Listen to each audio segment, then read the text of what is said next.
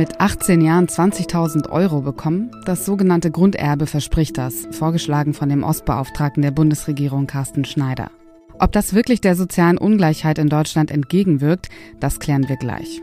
Und soziale Ungleichheit inklusive Wirtschaftskrise, die gibt es auch im Libanon. Dort wird morgen gewählt. Auch das heute hier bei Was Jetzt, dem Nachrichtenpodcast von Zeit Online mit mir, Azadeh Peschman.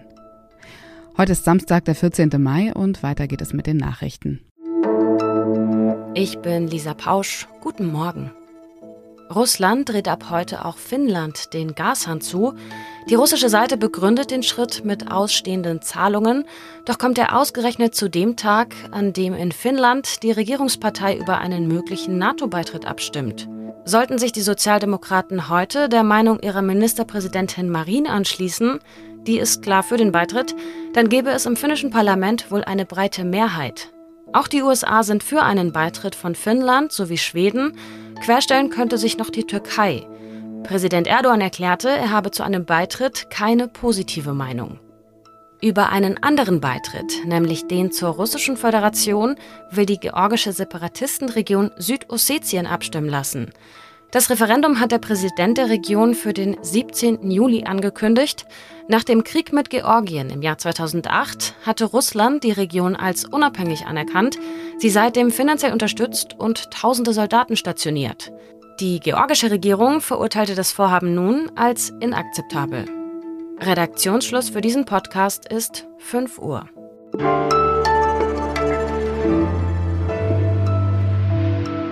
Unter dem Hashtag Ich bin armutsbetroffen teilen Menschen ihre ganz persönlichen Geschichten auf Twitter, weshalb sie in der Armutsspirale gefangen sind. Manche, weil sie oder ihre Eltern chronisch krank sind zum Beispiel und deshalb nicht arbeiten können, andere, weil sie alleinerziehend sind und ihr Kind pflegen müssen. Um der sozialen Ungleichheit in Deutschland entgegenzuwirken, muss ein Grunderbe her, findet zumindest der Ostbeauftragte der Bundesregierung Carsten Schneider, der vorschlägt, dass alle 18-Jährigen ein Startkapital von 20.000 Euro bekommen. Wie das zu bewerten ist, das bespreche ich jetzt mit dem wirtschaftspolitischen Korrespondenten der Zeit, Marc Schieritz. Das Ganze würde 15 Milliarden Euro kosten. Wie soll das finanziert werden? Ja, also das muss man ja trennen. Zunächst mal gibt es diese Idee, die geht auf eine Studie des Deutschen Instituts für Wirtschaftsforschung zurück. Jeder kriegt äh, sozusagen so eine Art Kopfgeld, 20.000 Euro. Und wie man das dann finanzieren kann, das kann man sich überlegen. Man könnte das über Schulden finanzieren oder man könnte es dadurch finanzieren, dass man andere Leute höher besteuert und mit diesen Steuereinnahmen dann äh, diese 20.000 Euro finanziert.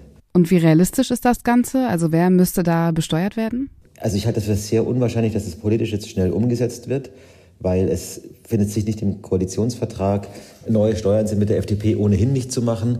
Also müsste man den schuldenfinanzierten Weg gehen. Da sehe ich aber auch keine Bereitschaft in den, vielleicht bei den Grünen, vielleicht in Teilen der SPD, aber bei der FDP auch gar nicht, das voranzubringen. Also da reden wir eher über ein längerfristiges Projekt und dann, wer dann diese Steuern bezahlen muss, das hängt natürlich auch davon ab, wie man das verteilen will. Also man könnte sich überlegen, dass das ähm, vor allem die Wohlhabenden finanzieren sollen. Da würde man eher einen Spitzensteuersatz vielleicht anheben. Vermögenssteuer einführen, solche Dinge machen. Oder man kann es in der Breite finanzieren. Ich glaube, aus der, aus der Logik heraus, es soll ja ein bisschen zur, zur Gerechtigkeit und zur Umverteilung beitragen, würde man dann tendenziell eher diejenigen besteuern, die jetzt schon sehr viel Geld haben. Ja, und das ist ja auch historisch gewachsen. Also diese unterschiedliche Vermögens- und Besitzverteilung gibt es ja seit Generationen. Da bringen die 20.000 Euro Startkapital nicht wirklich viel, oder? Ja, also in der Tat ist es so, dass Deutschland, wenn man sich das im internationalen Vergleich anschaut, die Verteilung der Vermögen relativ ungleich ist. Also die obersten fünf Prozent in Deutschland haben 40,75 Prozent am Gesamtvermögen. Damit ist Deutschland in der Spitzengruppe. Also Chile, Portugal, Österreich, Dänemark, USA sind noch ungleicher. Aber viele andere Länder, Frankreich, Kanada, da ist das Vermögen nicht so sehr konzentriert in der Hand weniger. Insofern gibt es da, könnte man schon argumentieren, dass es da ein Problem gibt oder was, wo die Politik agieren muss. Diese 20.000 Euro machen jetzt natürlich noch niemanden zum Millionär, aber sozusagen so ein bisschen, ein bisschen die Ungleichheit bei den Ausgangsbedingungen, mit denen man ins Leben oder ins Berufsleben startet, abzumildern, da glaube ich, könnte das sowas schon dazu beitragen. Danke für deine Einschätzung, Marc. Ja, danke dir.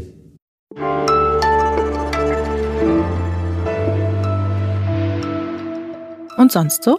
Gute Nachrichten für alle, die Bambara, Boipuri, Lingala, Sorani, Sanskrit, Tigrinya oder Twi sprechen.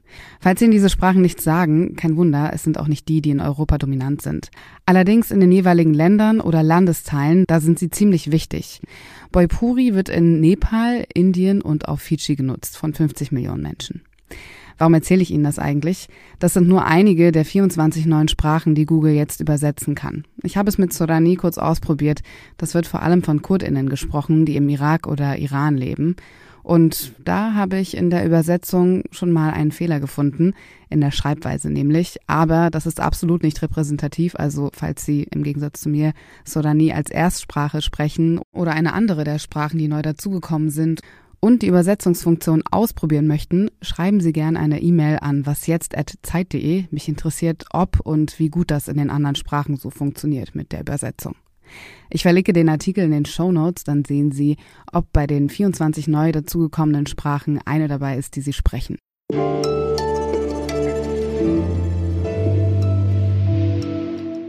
Hyperinflation, Korruption, die Folgen der Corona-Pandemie.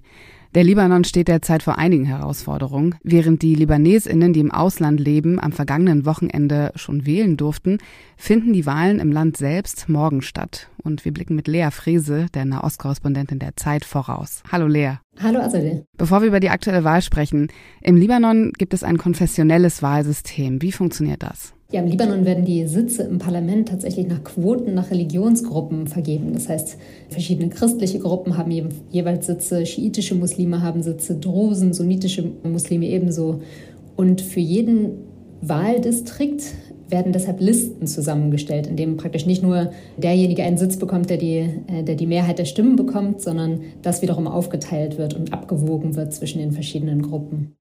Im August 2020 gab es die riesige Explosion am Hafen, bei der weite Teile der Stadt zerstört wurden. Es gibt ein Graffiti, auf dem steht My government did this, also meine Regierung hat das getan. War die Aufarbeitung der Explosion am Hafen Thema im Wahlkampf? Das ist ganz paradox. Äh, das Thema beschäftigt das Land total. Und es ist auch das, an dem sich die Wut vieler Libanesinnen und Libanesen äh, auf den Staat kristallisiert und eben auch der Wunsch nach Veränderung.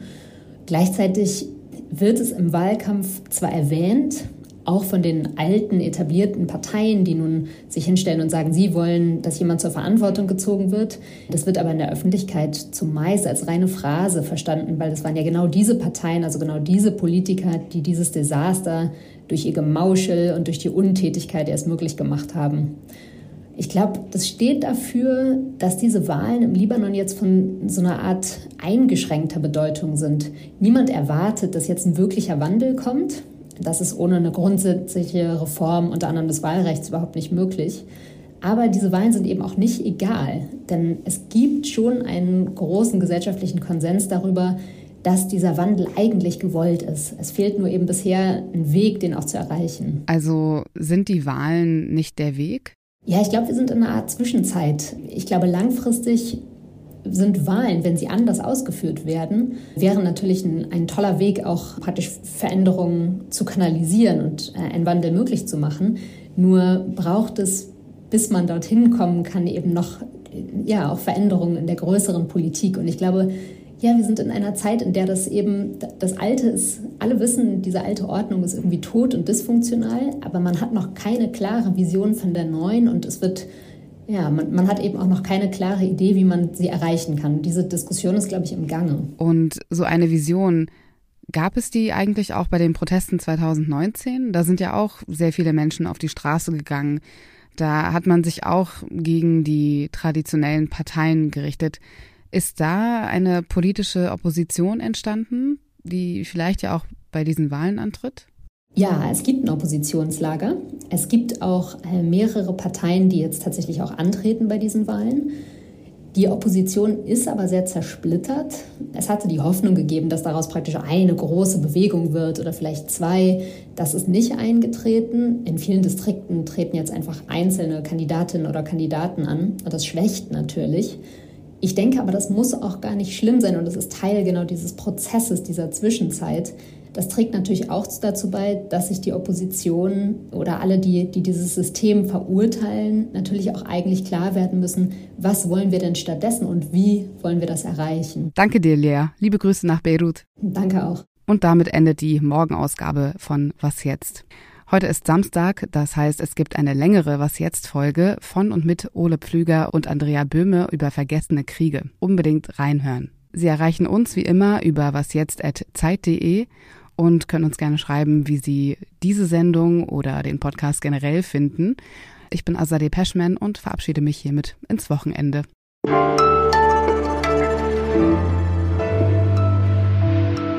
আজ যে জন্য সব und das war, das war's für heute auf Bengali.